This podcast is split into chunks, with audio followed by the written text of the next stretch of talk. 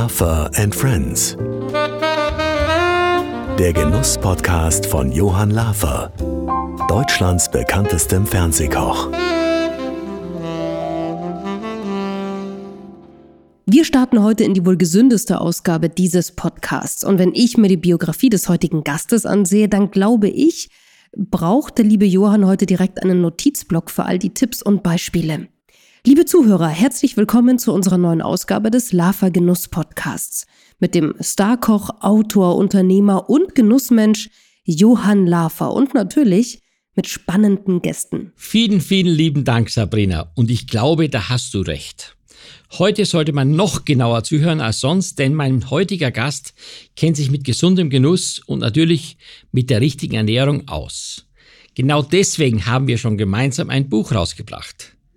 Dr. Matthias Riedl, ein Mann, den ich sehr schätze, menschlich und beruflich, erzählt uns heute alles über das richtige Food-Konzept im Leben. Aber bevor es losgeht, gibt es noch eine kleine Vita, wie immer an dieser Stelle. Sehr gerne. Dr. Matthias Riedel ist Internist, Ernährungsmediziner, Diabetologe und ärztlicher Leiter des Medikum Hamburg. Und wie du es gerade schon erwähnt hast, ist er auch Autor und Co-Autor von zahlreichen Büchern. Nach dem Abitur war er lange als Journalist für verschiedene Tageszeitungen tätig und begann 1982 an der Uni Hamburg sein Medizinstudium.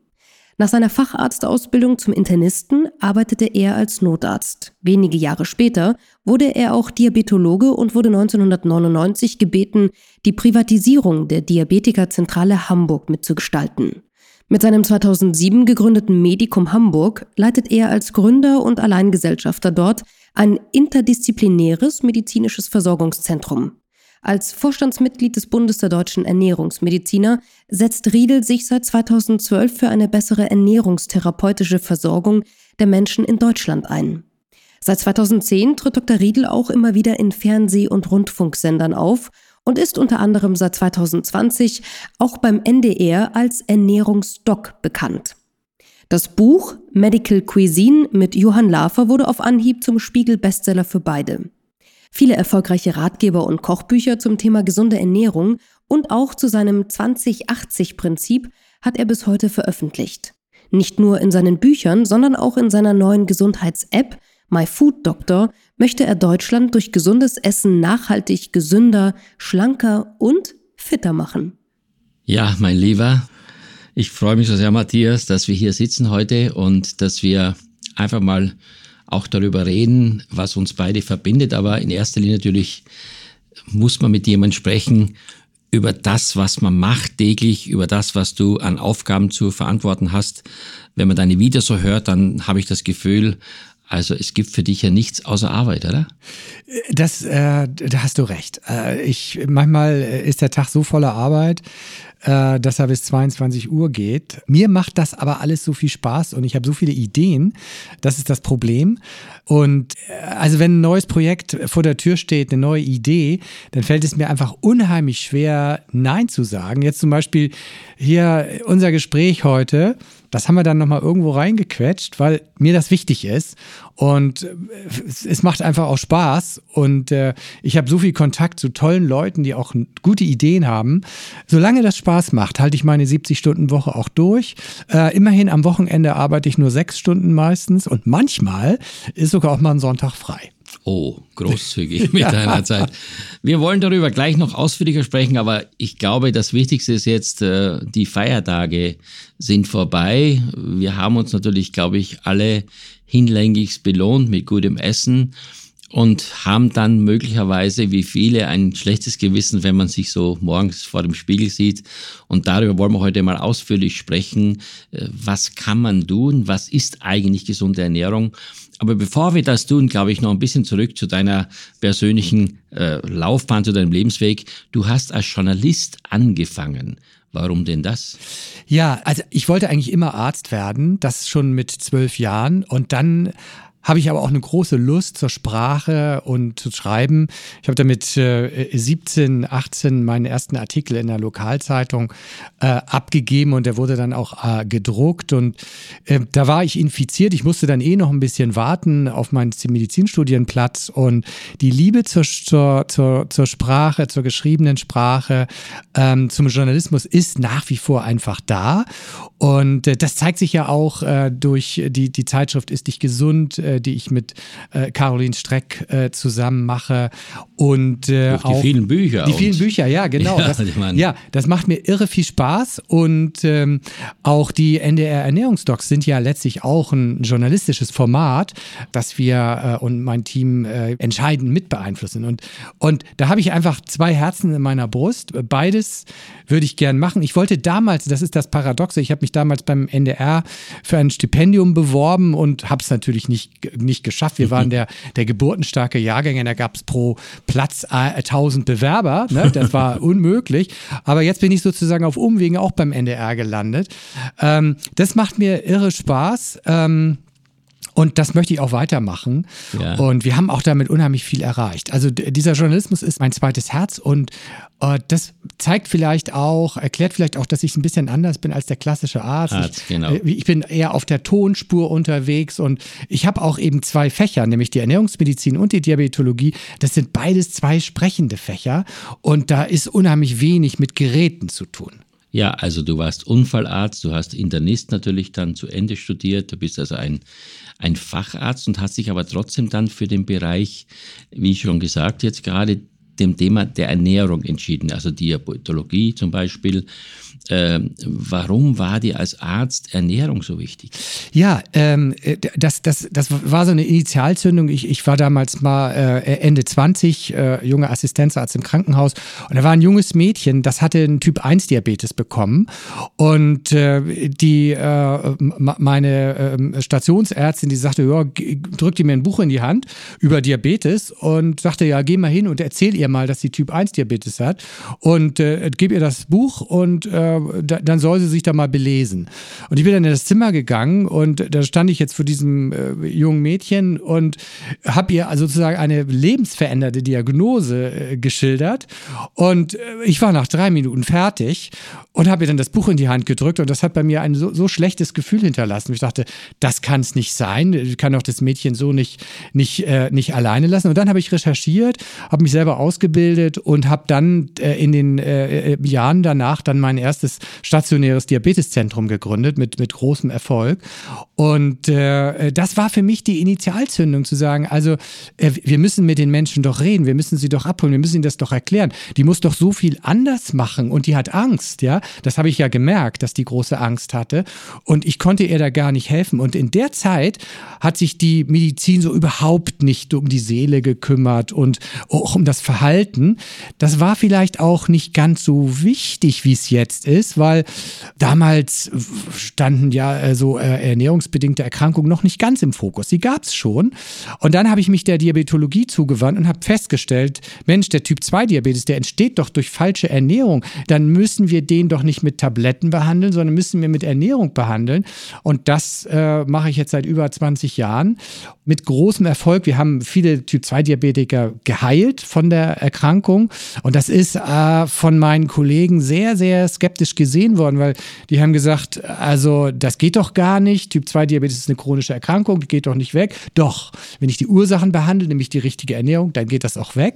Und ich erinnere mich noch, vor fünf Jahren war ich auf dem internationalen Kongress und da war ein äh, Wiener Ordinarius, äh, ein etwas älterer, und der hat mich noch, ich sag mal so, zur Sau gemacht, hat gesagt, so, Aschmarren, äh, Typ 2 Diabetes ist doch nicht heilbar, so ein Quatsch, ne? Und äh, das hat mich, das tut schon weh, das äh, hat mich begleitet und äh, viele, vor zehn Jahren noch äh, sind die Patienten zu mir gekommen und haben gesagt, ja, äh, ja, kein Brief an den Hausarzt, der hält das alles für, für Quatsch, der hält das für Scharlatanerei, ähm, ich, ich bin hier heimlich, ne? Das habe ich auch akzeptiert, mittlerweile ist das anders, die Hausärzte kommen selber, die haben ihre Probleme und sagen, ich komme nicht mehr weiter, gesundheitlich hilf mir.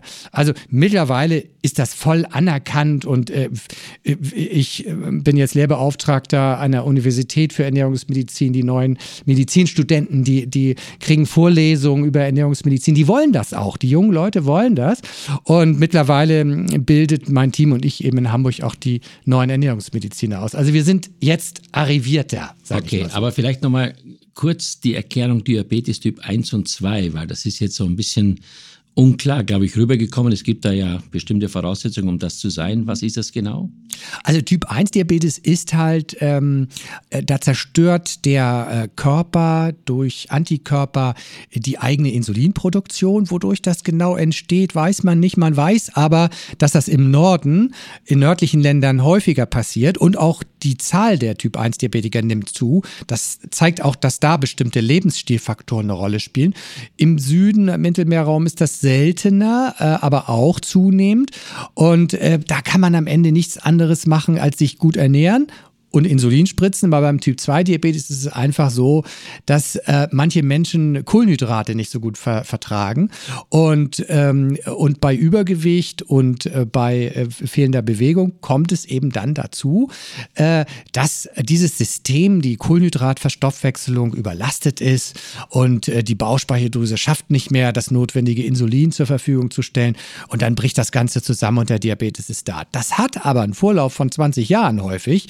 Das heißt, wenn ich merke, da ist ein Mensch, der läuft äh, auf Typ-2-Diabetes hinaus, der kommt aus einer Familie mit vielen Typ-2-Diabetikern, dann kann ich da noch früh die Weichen stellen und wir haben Heilungschancen bis zu 90 Prozent. Das ist ganz gewaltig, das zeigen die neuen Studien und das müssen wir mehr an die Leute ranbringen. Das ist mir ein großes Anliegen, weil ich möchte nicht, dass die Leute völlig umsonst leiden. Das haben wir, äh, weil nämlich wenn ich erstmal äh, Insulin einsetze, dann werden die noch dicker und dann wird es noch schlimmer, dann muss ich noch mehr Insulin einsetzen, dann werden sie noch dicker. Und wir kennen das von Sigmar Gabriel, das haben wir alle gesehen. Sigmar Gabriel ist in diesen Teufelskreis reingegangen und ähm, er kam da nicht mehr raus. Na klar hat er die ganze Partei am Hals gehabt und äh, konnte sich nicht auf sich selbst konzentrieren, aber am Ende hatte er unheimlich hohe Dosen an Insulin und hat dann den Ausweg gewählt, gewählt über die Magenverkleinerung.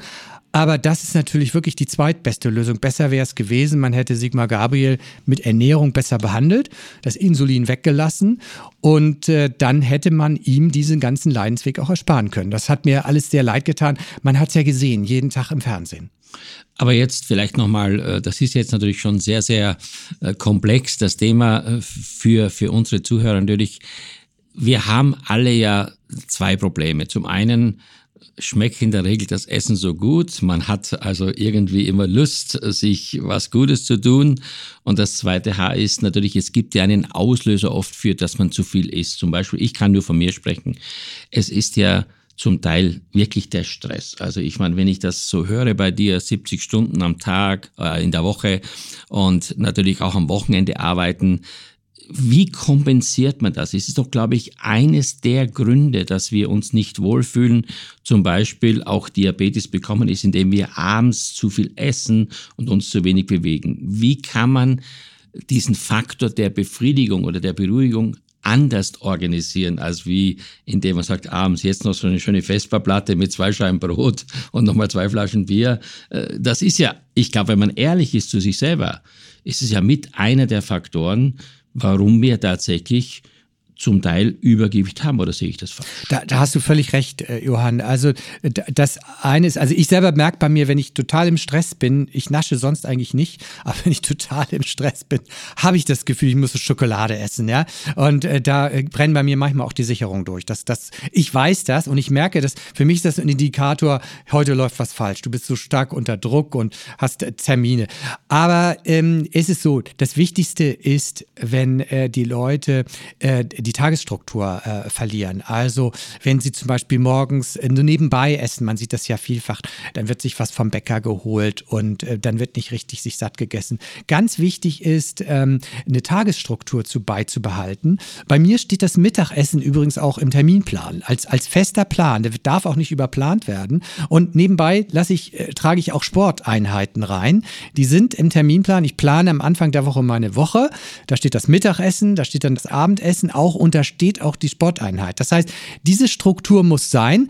Und äh, für mich ist ganz gefährlich, und das ist für viele Menschen auch so, das Frühstück wegzulassen. Ja, ich wollte gerade fragen, Mann, was hast du heute gefrühstückt? Also heute habe ich äh, gefrühstückt, also mein Lieblingsdinkel Vollkornbrot mit äh, Käse, äh, zwei frische Äpfel aus dem Kühlhaus. Ich wohne ja äh, am Rande der Haseldorfer Marsch und da kriege ich das von den Bauern richtig frisch. Die sind fast wie vom Baum. Und äh, vier Radieschen.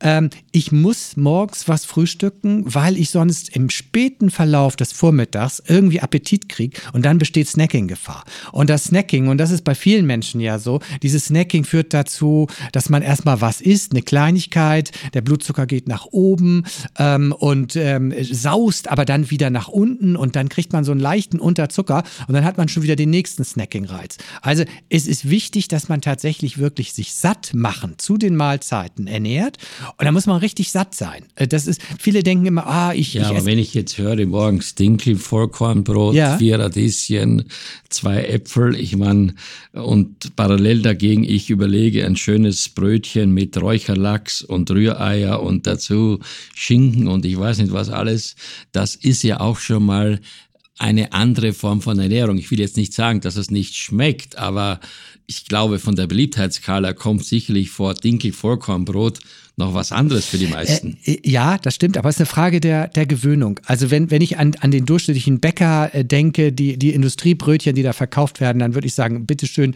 behaltet eure Brötchen für euch. Also äh, die, so, dass die meisten Bäcker bieten tatsächlich auch so Industriemassenware an. Deshalb, mir schmecken Brötchen nur, wenn sie richtig, wenn sie selbst gemacht sind oder wenn sie von einem richtig guten Bäcker sind. Das esse ich auch mal, aber äh, so ein richtig frisches Bio-Dinkel-Vollkornbrot, das ist für mich ein großer Genuss.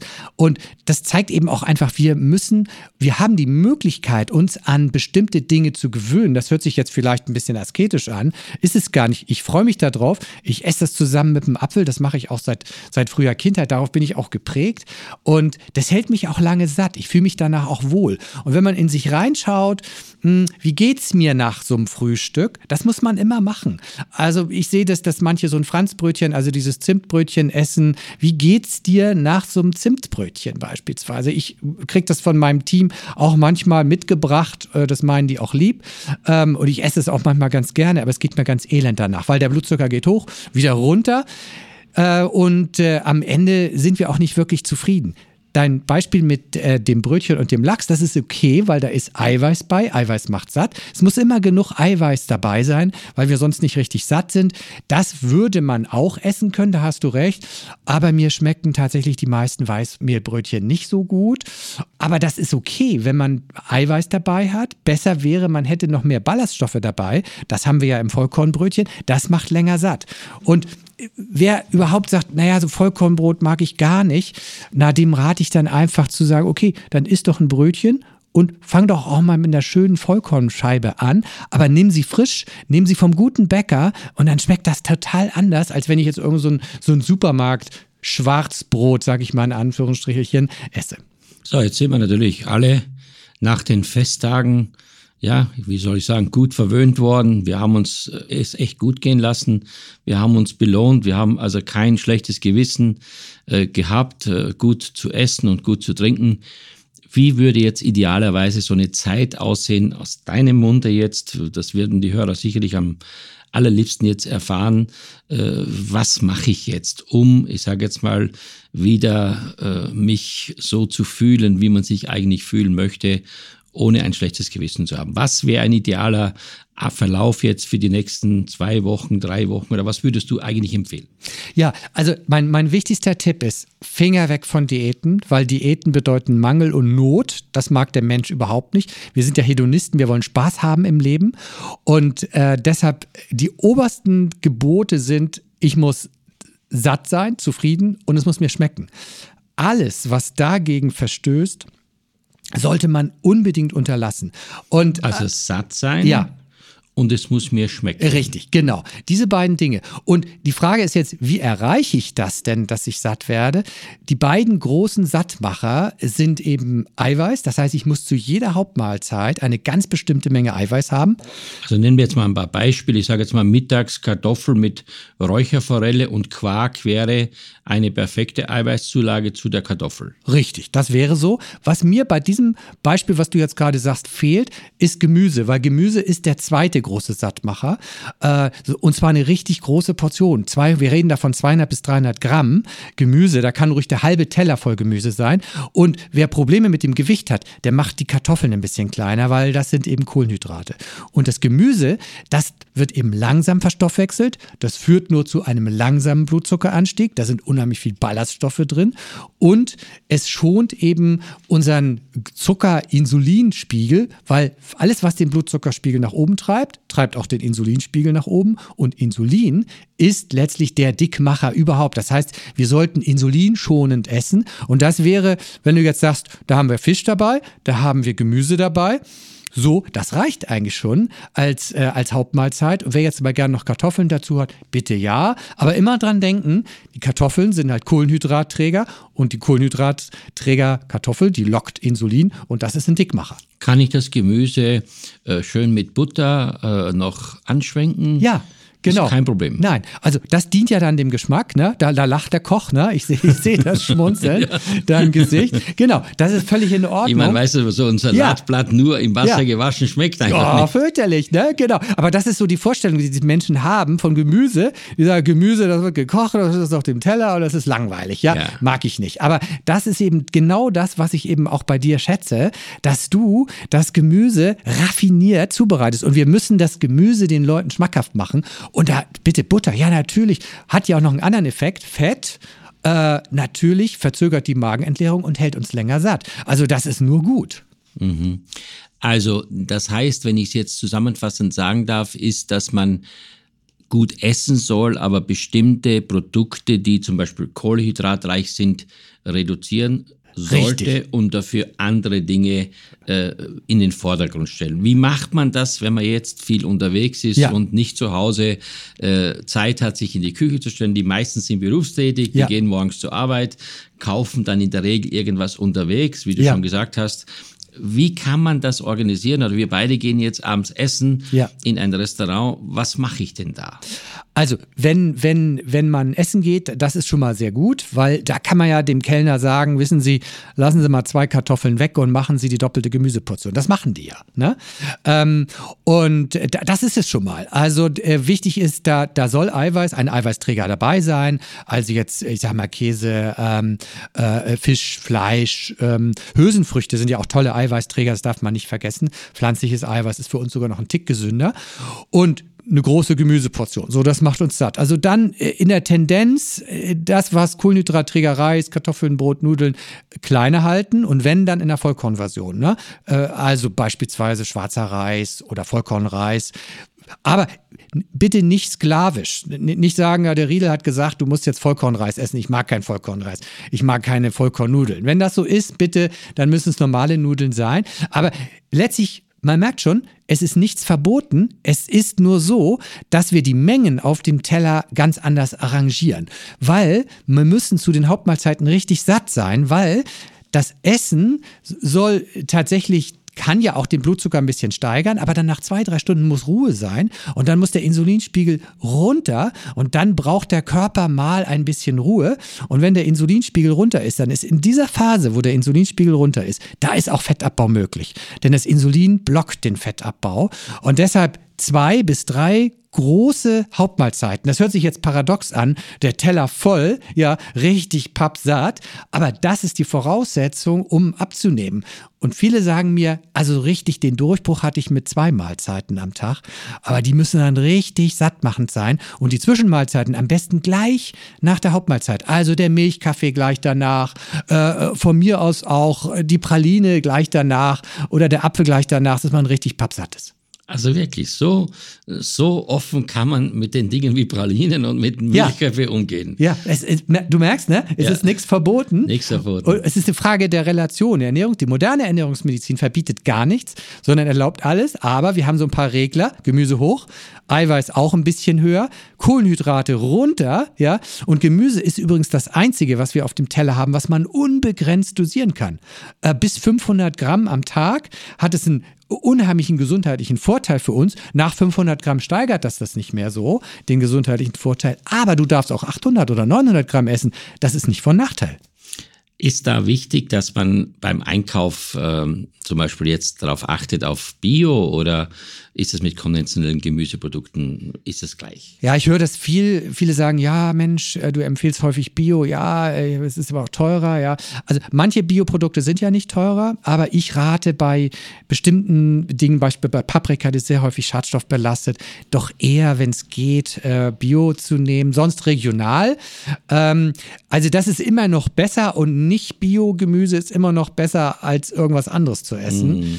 Also das ist jetzt nicht so schlimm. Generell sollte man ja ohne dies für, für gesunde Lebensmittel bereit sein, ein bisschen mehr Geld auszugeben, weil es ja auch meiner Gesundheit dienlich ist. Das ist es. Ich habe vor kurzem so ein Buch gesehen, wo man also konventionelle Lebensmittel, äh, sagen wir mal, die Mineralstoffe äh, vergrößert hat und ja. auch dann gegenüber vom Bio. Ja. Und man sieht da schon Riesenunterschiede, gell? weil nämlich das Biogemüse zum Beispiel, wenn es wächst, wenn eine Karotte äh, irgendwelchen Schädlingen ausgesetzt ja. ist, dann kämpft dieses Gemüse ja. gegen die Schädlinge. Ja. Dementsprechend natürlich auch entstehen da Inhaltsstoffe durch den Kampf. Und bei einem konventionellen Lebensmittel spritzt man das und dann sieht man, dass da zwischendurch auf eine Wachstumsphase entsteht, weil man geholfen hat, dass man diese Schädlinge äh, über, überwindet. Das ist, glaube ich, der, der wichtigste Punkt. Da, das hast du toll zusammengefasst. Du, du hast äh, sozusagen die, die sekundären Pflanzenstoffe einmal so anders umschrieben. So ist das nämlich.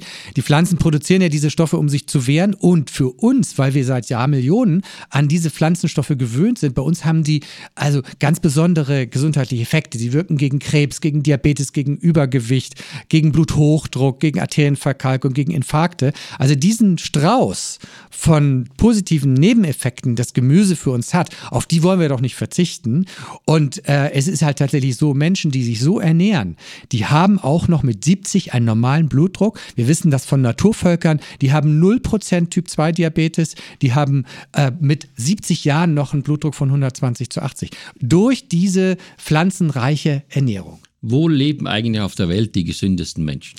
Ja, es gibt, äh, gute Frage. Ja. ist, und, und das ist auch der Punkt. Von Weil können wir meine, wenn, wenn, man Urvölker sagt, ja. ich meine, ich weiß jetzt nicht, ja. wo ich jetzt in Deutschland hinfahren müsste, um noch so Urvölker zu treffen. Also es gibt so einzelne Cluster so von äh, Leuten, äh, im Allgäu auch, äh, wo, wo, ganz viele Hundertjährige sind. Und ganz typisch ist, dass äh, die, die, Menschen, die 100 Jahre alt sind, die haben ganz bestimmte äh, Gewohnheiten. Das heißt, die bewegen sich regelmäßig, die leben in in, in einer Gemeinschaft auch, wo man sich kennt, wo, wo man sozial miteinander umgeht. Und die ernähren sich auch pflanzenreich, die ernähren sich auch mit biologisch hochwertigen Lebensmitteln. Zum Beispiel im Allgäu ist es der Käse. Und zwar der Käse von freilaufenden äh, Kühen. Die essen Kräuter und Gras, äh, wodurch mehr Omega-3-Fettsäuren da drin sind. Und dadurch ist auch der Käse Omega-3-fettreicher. Ähm, und, äh, aber es gibt es zum Beispiel Okinawa, äh, es gibt äh, in Nicaragua ein Dorf, wo besonders viele Hundertjährige Minderjährige sind. Und ähm, auch in, äh, im Mittelmeerraum, äh, Sardinien, äh, gibt es auch eine Region. Und immer wieder ist es das Gleiche. Pflanzenreich, viel Omega-3-Fettsäuren, viel Ballaststoffe und durch die vielen Pflanzen eben auch viele sekundäre Pflanzenstoffe. Das hält uns gesund. Also, wenn du so, wenn ich es jetzt auf einen Punkt bringen soll, dann muss ich sagen, Gemüse, Gemüse, Gemüse und gute Fette, weil Gemüse liefert uns Ballaststoffe, davon haben 90 Prozent der Bevölkerung zu wenig, ja. Und wir sind sozusagen ein Ballaststoffmangelland und wir sind ein, ein Omega-3-Fettsäuremangelland. Und wenn du dieses beides befolgst, ja, dann hast du große Chancen, 100 zu werden.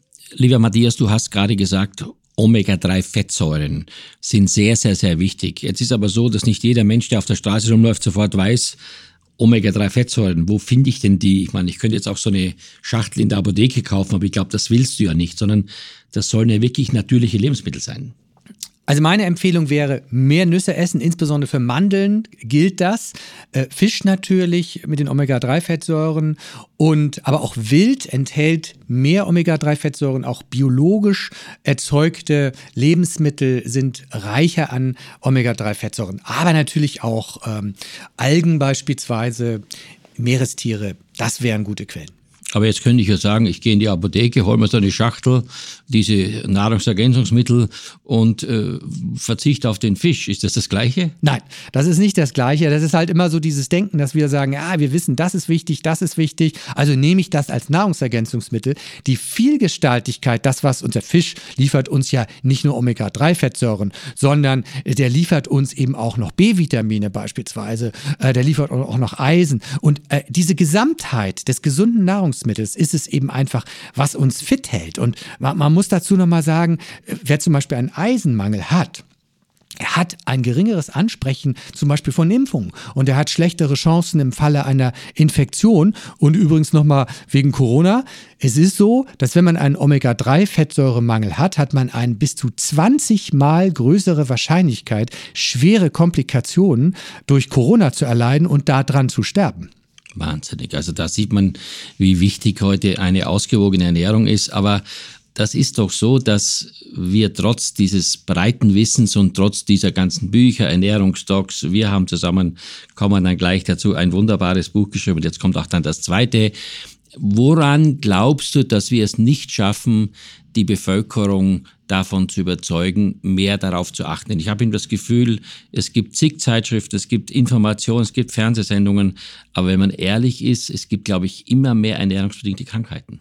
Ja, leider diese ernährungsbedingten Krankheiten kommen wie eine Lawine auf uns zu. Das ist das Problem. Unser ja so großer Gegenspieler ist sozusagen die Verfügbarkeit von Fertignahrungsmitteln. Wenn du in den Supermarkt gehst, dann sind 80 Prozent der Produkte dort einfach ja, die kann man mal essen, aber die kannst du nicht regelmäßig essen, sonst wirst du davon krank. Das ist das Problem. Ähm, das sind viele Aspekte. Äh, da sind äh, Zusatzstoffe drin, da ist jodarmes Salz drin, da ist viel Zucker drin, um mal nur so einen kleinen Überblick zu machen. Das lässt uns, und das ist nachgewiesen in Studien, wenn du pro Tag ein Fertigprodukt isst, hast du eine höhere Wahrscheinlichkeit zu sterben. Und zwar in den Studien ganz signifikant. Das ist leider. Darüber wird sich jetzt die Industrie nicht freuen. Nein, genau. Die könnten besser, wenn sie sich mehr Mühe geben würden. Das tun sie aber noch nicht. Vielleicht machen sie das. Vielleicht werde ich ja irgendwann mal erhört. Aber es ist so, äh, dass ich schon merke, also vor, ich sag mal, vor 10, 15 Jahren, die Patienten zu uns ins Medikum Hamburg kamen und sagten, ja, hilf mir mal. Ähm, da haben wir so ein Ernährungstagebuch gesehen, haben gesagt, oh Gott, wo sollen wir da anfangen? Das ist alles falsch, ja. Mittlerweile ist das aber so, dann sagen die, ja, also ich habe dein Buch gelesen, 2080-Prinzip, so, äh, habe schon das und das und dann sehe ich, okay, die haben schon eine Menge gemacht, aber wir finden immer was, ja.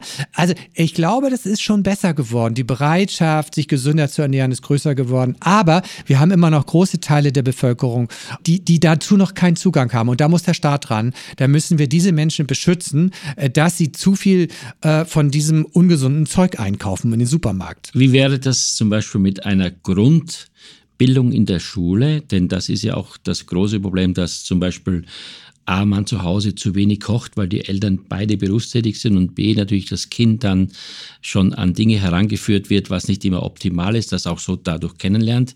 Wäre das nicht eine Möglichkeit, schon in einer Grundschule zum Beispiel den Kindern beizubringen, was ein wirklich gutes, vernünftiges Essen ist? Wasser auf meine Mühlen, Johann. Grundschule, Kindergarten, der spielerische Umgang mit Gemüse muss gelernt werden. Und idealerweise sollte eine Frau, die schwanger werden will, lernen, was sie essen sollte, damit sie ihr Kind, ihrem Kind im Mutterleib das gibt, was es braucht, um ein gesundes, starkes Kind zu werden.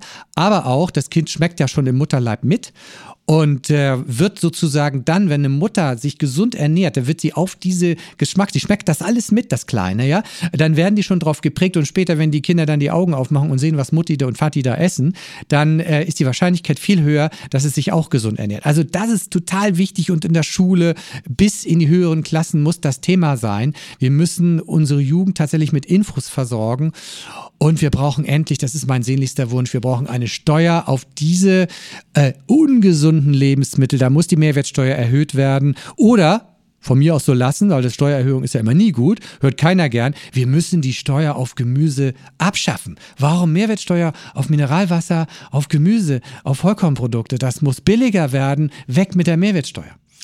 Ist es denn so, dass äh, du hast gerade vorhin gesagt, diese 2080-Methode, das ist ja ein Prinzip, was du erfunden hast, dass das zum Beispiel etwas sein könnte, was man als Richtlinie für eine gesunde Ernährung bundesweit einsetzen könnte? So, so ist das. Also äh, das 2080-Prinzip ist eben der Gegenentwurf zur Diät. Die Diät ist eine Zwangsjacke, da kriegst du lauter Verbote und Regeln, das macht man mal ein, zwei Monate, dann hat man die Nase voll, weil es einfach nicht zufrieden macht. Ne?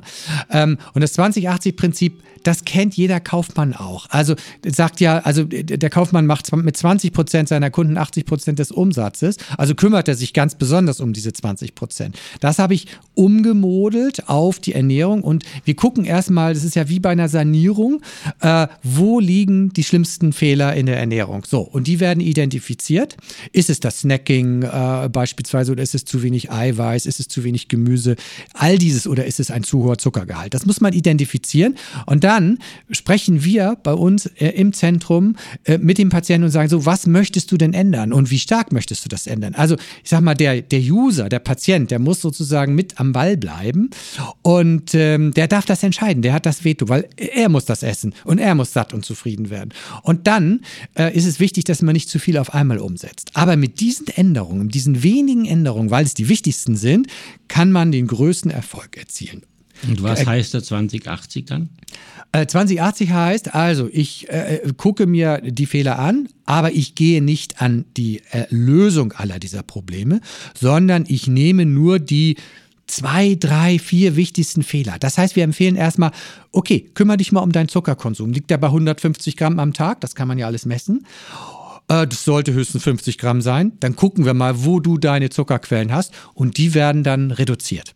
Also quasi 20 Prozent äh, sind die Dinge, die man dann versucht äh, zu reduzieren oder wegzulassen und ja. 80 Prozent zu lassen. Äh, richtig so zu lassen und hat damit aber den maximalen Erfolg. Und die, die Patienten sagen mir, Mensch, ich habe eigentlich gar nicht viel geändert. Aber ich habe einen Wahnsinnserfolg. Ich habe 5, 10, 15 Kilo abgenommen und mit nur wenigen Änderungen. Das ist der Clou.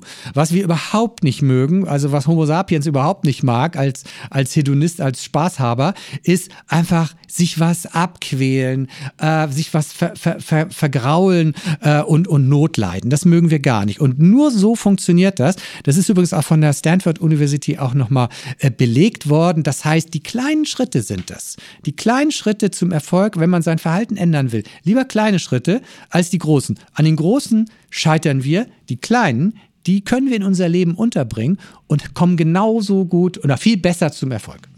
Nun machst du ja die Ernährungsdocs beim NDR sehr erfolgreich, bist ein ganz erfolgreicher Autor. Wir werden auch gleich über unsere beiden Bücher sprechen. Eins gibt es ja schon, das zweite kommt bald auf den Markt. Hast du das Gefühl, dass die Aufmerksamkeit und auch für dich persönlich die Reaktion auf dessen, was dein Idealwunsch wäre für eine gesunde Bevölkerung, dass das äh, Früchte trägt? Ja, also wir sind dem tatsächlich äh, ein, ein Stück weit näher gekommen. Es hat sogar vor zwei Jahren äh, der, der Deutsche Ärztetag beschlossen, dass es einen Ernährungsmediziner geben muss, also als, als Zusatzbezeichnung. Ja? Und das ist auch ein Erfolg der NDR Ernährungsdocs, weil äh, die haben gesehen, was man damit äh, tun kann. Und das hat das Ganze nochmal mit beflügelt. Und ich möchte fast sagen, es ist eine Bewegung geworden, die äh, bestimmte Bereiche der Bevölkerung schon ergriffen hat und immer mehr Menschen werden Teil dieser Bewegung. Äh, man muss erstmal kleine Brötchen backen. Äh, das geht langsam, äh, so etwas zu ändern, aber es ist auf dem richtigen Weg und, und ich freue mich darüber. Ist das der Weg, wie man in Deutschland das Gesundheitssystem mit dieser quasi Anleitung für ein gesundes Leben, wie man das Gesundheitssystem für die Zukunft gut gestalten kann? Ja, unbedingt, weil also äh, ist es so, dass 90 Prozent unserer Erkrankungen, die wir in den Praxen haben, ich sage nochmal, 90 Prozent, also fast alle, sind verhaltensbedingt und davon ist Ernährung der wichtigste Teil. Das heißt, wir beschäftigen uns in den deutschen Praxen nur also überwiegend mit ernährungsbedingten Erkrankungen. Und was wird da getan? Tabletten gegeben. Äh, also das ist nicht ursächlich. Medizin soll ursächlich sein.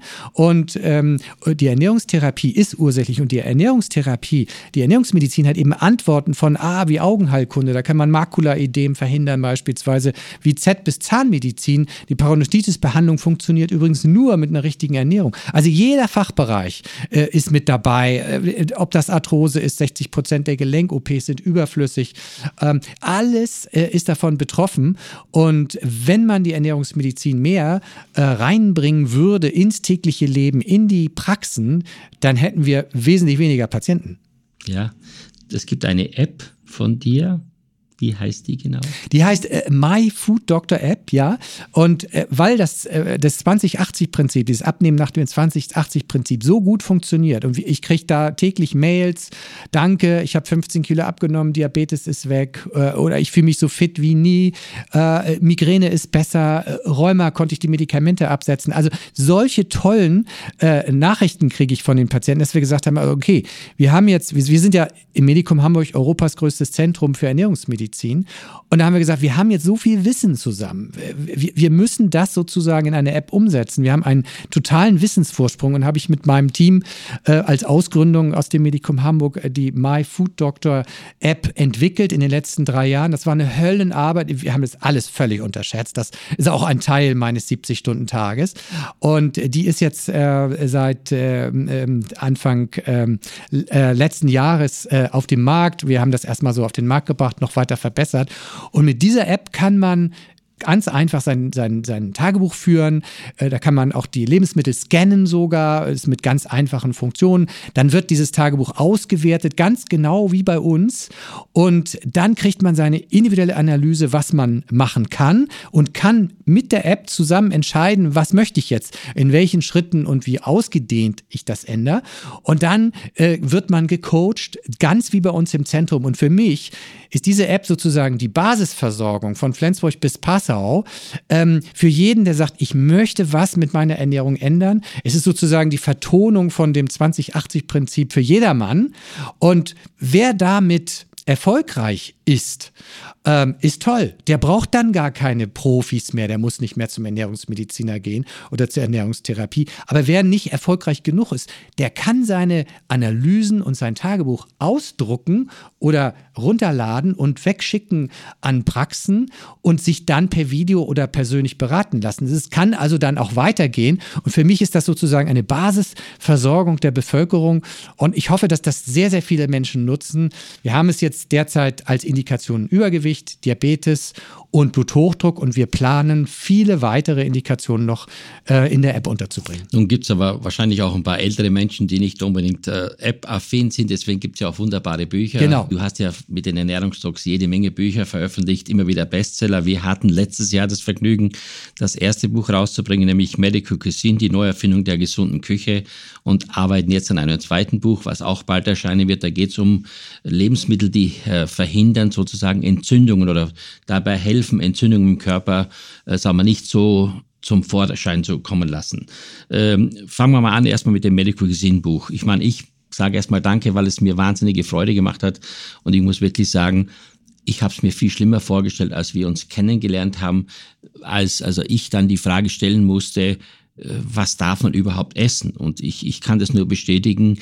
Ich finde es grenzgenial, äh, dass man eine Sauce Bolognese äh, genauso macht wie sonst, nur man verringert eben zum Beispiel nur bestimmte Dinge, wie man nimmt weniger Fleisch, dafür nimmt man dazu Linsen oder solche Sachen.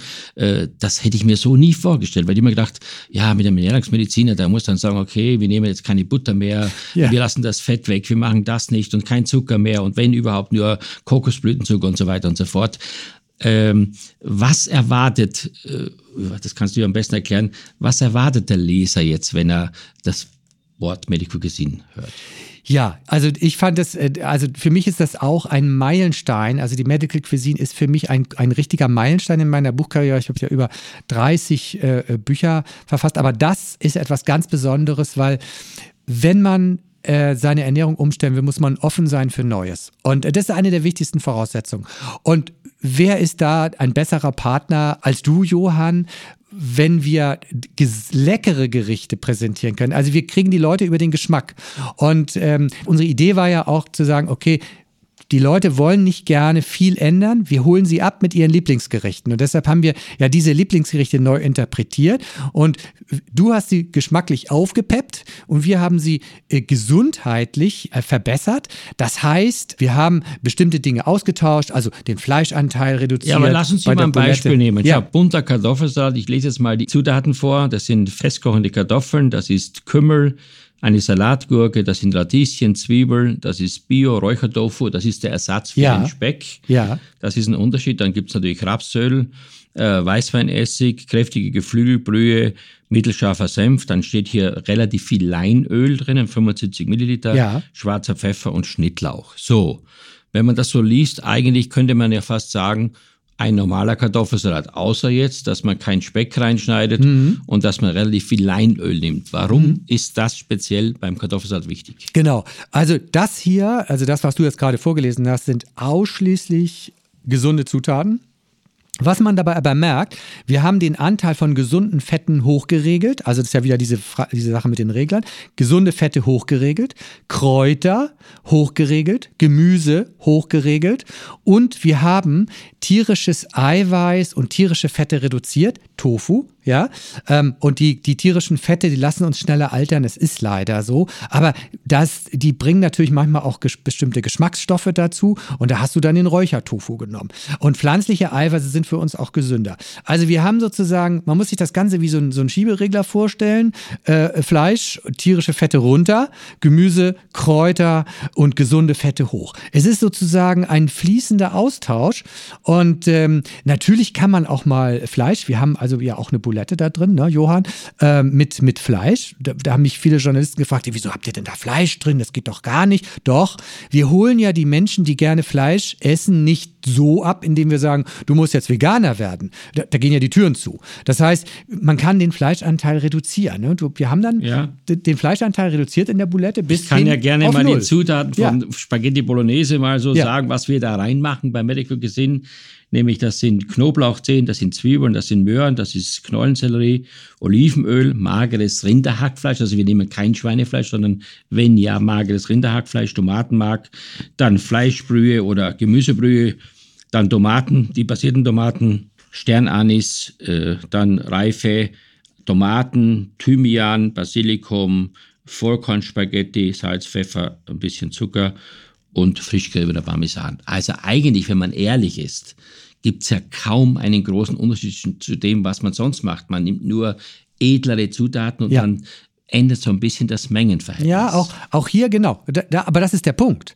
Das ist der Punkt. Und zwar, wenn ich in meinen Gerichten, die ich esse, immer das Mengenverhältnis etwas ändere, haben wir in der Summe der Tage nachher eine ganz andere Relation. Und das ist genau der Punkt. Das heißt, auch hier wieder haben wir gesunde Fette, beispielsweise Olivenöl, macht besser satt übrigens, ja, ähm, als, als ungesunde tierische Fette. Und wir haben äh, Kräuter, die antientzündlich wirken. Da hast du Sternanis ähm, und äh, alles, was du an Kräutern gerade vorgelesen hast, ist antientzündlich wirksam. Und wir haben halt mit dem fettarmen Rinderhag nochmal wie den, den tierischen Fettanteil Reduziert. Also du, du, jeder, der das so liest, denkt, ah wieso, es ist ja eigentlich ah, ähnlich, aber der Teufel steckt im Detail und, und die Summe macht. Ja, genau das ist es. Lieber Matthias, das ist natürlich alles sehr, sehr spannend, sehr informativ, ist auch sehr komplex. Nichtsdestotrotz, du bist wahrscheinlich so ein Mensch wie jeder andere, zumindest so schätze ich dich ein. Was bedeutet für dich bei all diesem Wissen zum Thema Ernährung noch Genuss? Oh, Genuss ist mir total wichtig. Ich merke das. Äh, ich, ich fahre, um in einem guten Restaurant zu essen, schon mal 20 Kilometer. Weil in meinem Umkreis, wo ich wohne, gibt es nicht so viele. Ich bin auch ein bisschen verwöhnt durch den Kontakt mit äh, dir beispielsweise oder auch mit Tarek Rose. Ähm, manches Restaurantessen finde ich einfach ungenießbar mittlerweile, weil es mit schlechten Zutaten gemacht ist. Und äh, ich koche dann lieber selber, weil, weil dann kann ich es beeinflussen. Äh, Genuss ist für mich unheimlich wichtig und die Qualität Qualität der Zutaten. Wenn ich dich jetzt nachts um zwei aufwecken würde und du hast wahrscheinlich äh, drei Tage vorher nichts gegessen, womit könnte ich dir die größte Freude machen? Mit was? Also ich bin ein, äh, ein unbedingter Rotkohl-Fan. Ich esse gern Rotkohl, ein ganz bisschen Ente dazu und, und Klöße oder Kartoffeln. Ja, das ist, da bin ich ganz also, klassisch. Wenn das die Leute jetzt hören, dann denken die, ich habe in meinem Leben alles falsch gemacht. Wie sah es aus bei dieser Form von Ernährung mit Nachtisch? Weil das, ich sag mal, süß geht immer, das lieben die Leute. Jeder sagt, um Gottes Willen kein Dessert, aber dann, wenn das Dessert da steht, ist in einer Minute aufgegessen. Wie wäre es mit so einem schönen äh, Kuchen mit, mit so einer schönen Birne zum Beispiel jetzt im Winter?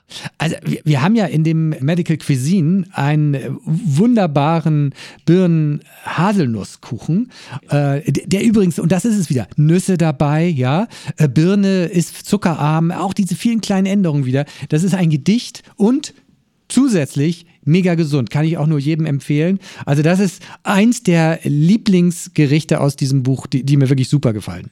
Und als ich das geahnt hätte, ich werde dir jetzt so ein Stück servieren. Ah, danke, du. ja, lieber Matthias, äh, der Kuchen steht vor dir. Ein Rezept mit deinen Tipps sozusagen oder mit deinen Produktempfehlungen. Ist der richtig umgesetzt so im Sinne der idealen Ernährung?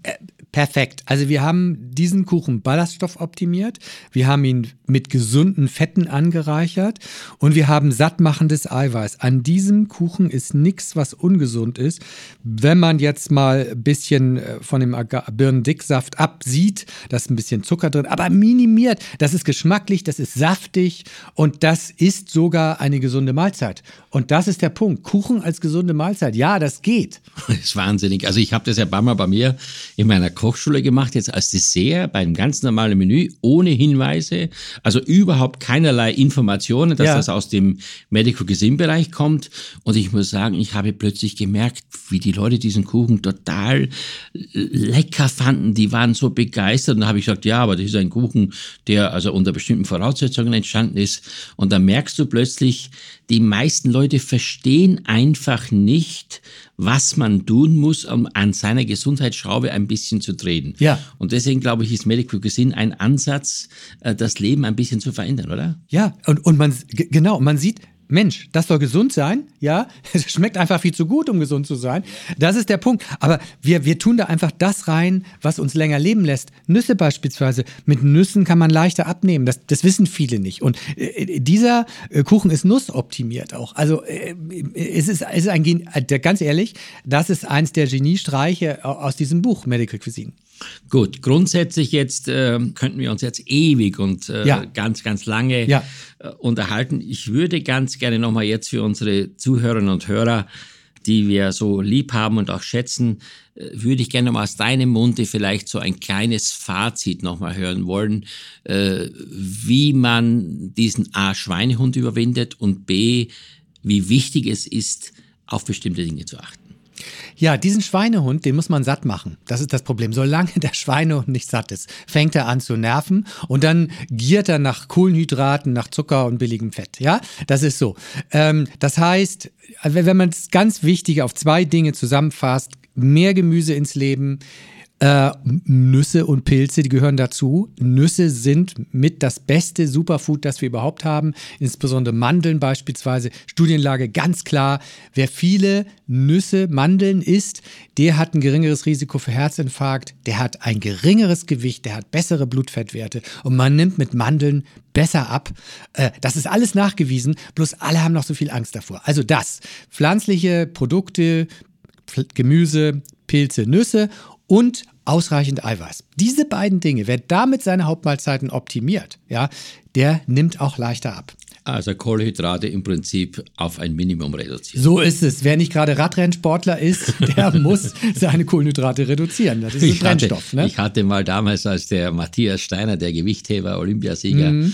Äh, den hatte ich mal zu Gast und dann hat er mir gesagt, ja, er braucht, glaube ich, jeden Tag 6000 Kalorien, äh, um, um seinen Sport auszuüben. Richtig. Also das wäre, wäre, wäre für die Gesundheit der falsche Weg, oder? genau, genau. Das, was die viel essen müssen, müssen wir möglichst runterschrauben. Gut, wer viel Sport macht, der darf auch mehr Kohlenhydrate essen. Ja, ne? selbstverständlich. Ja, es ist wunderbar. Ich habe wie immer am Ende so zwei Fragen, die sehr ins Persönliche gehen. Das eine ist, was ist das Lieblingsgericht aus deiner Kindheit? Lieblingsgericht äh, aus meiner Kindheit ist tatsächlich ein äh, Grillhähnchen. Das hab, weil es gab so selten mit meinen Eltern. Meine Mutter ist eine Holsteiner äh, Frau gewesen und da gab es Holsteiner. Da bin ich auch noch geprägt. Rosenkohl, Kohl überhaupt, Rotkohl. Aber so ein Grillhähnchen, das war für mich immer was ganz Seltenes und auch was ganz Leckeres. Ja, also irgendwie besonders zubereitet oder? Ähm, tatsächlich ein Grillhähnchen und, äh, und, und tatsächlich äh, mochte ich immer gern mal Pommes frites, weil das habe ich so selten bekommen. Das gab es fast nie und äh, das fand ich immer ganz toll. Ich frage mich heute, wie ich das, das, was es heute so verkauft wird, das ist ungenießbar teilweise.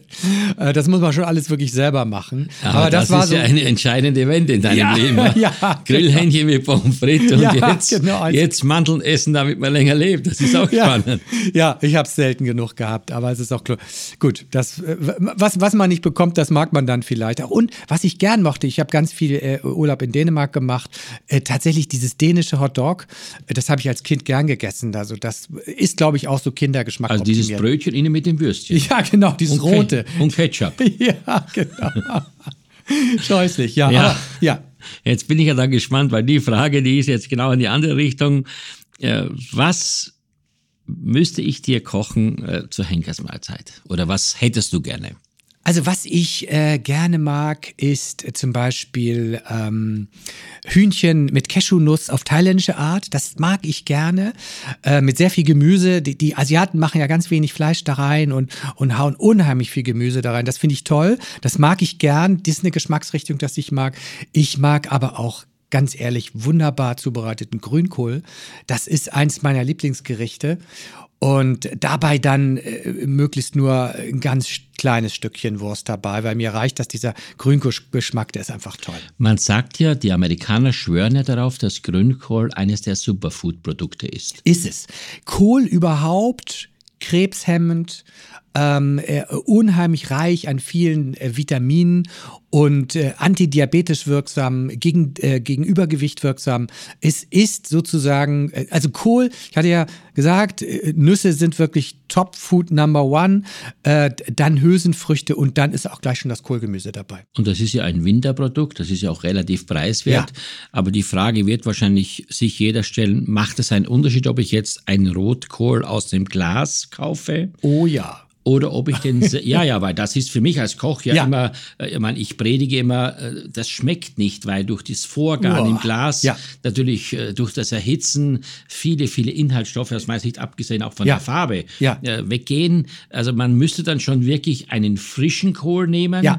Den man dann wirklich fein schneidet und Ja. auch mit den Zutaten und Gewürzen. Ich glaube, was wir heute zu, ziemlich vergessen haben, man kann ja Essen, was nicht so kalorienhaltig ist, auch sehr raffiniert machen mit einer Vielfalt von Gewürzen. So ist das, ne? Sternanis dabei, Nelken, äh, Lorbeer, äh, äh, alles Mögliche Curry. dabei. G- Genau, zum Beispiel.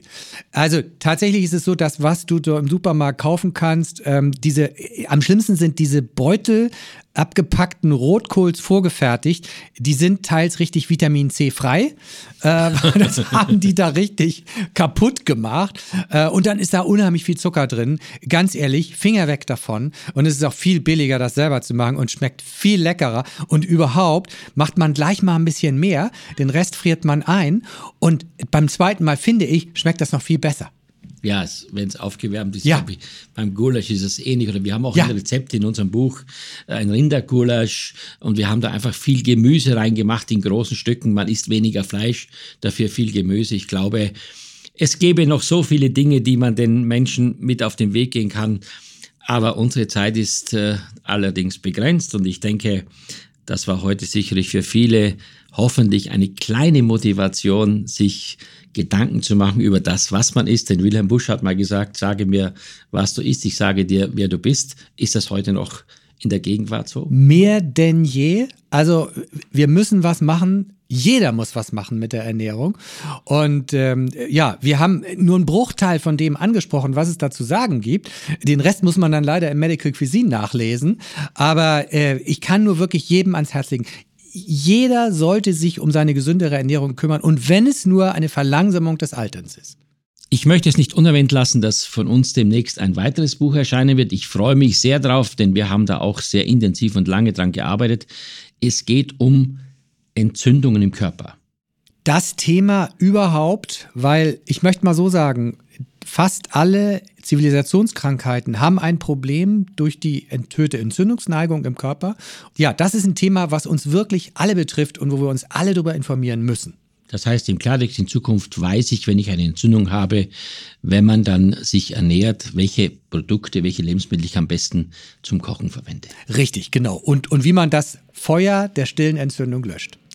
In diesem Sinne, Herzlichen Dank, eine große Freude. Wir könnten jetzt, wie gesagt, noch den ganzen Tag hier sitzen und reden, aber wir essen jetzt in Ruhe unseren Kuchen fertig und ja, dann sage ich einfach bis zum nächsten Mal.